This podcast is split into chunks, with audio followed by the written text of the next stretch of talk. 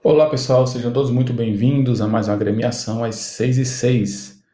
Nós hoje nos encontramos para pegar a meta 37 e dizemos assim: reflitamos hoje sobre a arte de educar.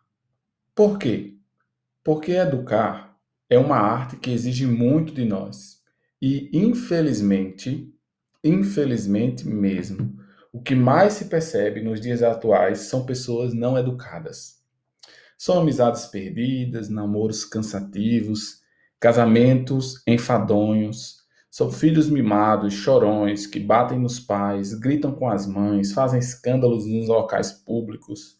Resumindo, matam os pais de vergonha. E o pior, muitos pais não têm mais vergonha. Que triste. Vejam, em primeiro lugar, quem diz não é porque ama. É preciso dizer não para que as pessoas cresçam e amadureçam. Isso em tudo. Não coloquem mimo em ninguém. Não educa. É preciso, pais, que vocês cobrem, mas antes façam. O difícil de educar é porque essa arte exige testemunhar. Não cobre a seu filho ir à igreja se você nunca vai. Isso é inconcebível para ele. Nos relacionamentos também há muita falta de educação, falta de respeito, falta de saber o espaço do outro. Até nos casamentos, a falta de educação quando não se respeita o outro como ele é. São relações que não foram educadas a uma vida a dois, que passaram pelo namoro, mas não viveram o namoro. Tudo se perde porque não se educa. Por isso, educar é uma arte. Porque viver com autenticidade é ser artista.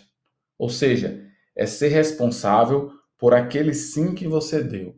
Sim a Deus, sim ao cônjuge, sim ao amigo.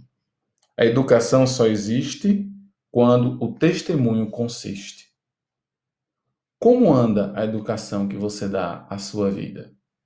Ainda dá tempo de ser você e fazer cada um ser o que deve ser em sua vida educa-te. E a meta 37 que nós guardamos do dia de hoje é a educação só existe quando o testemunho consiste. Grande abraço, Deus abençoe. Tchau, tchau.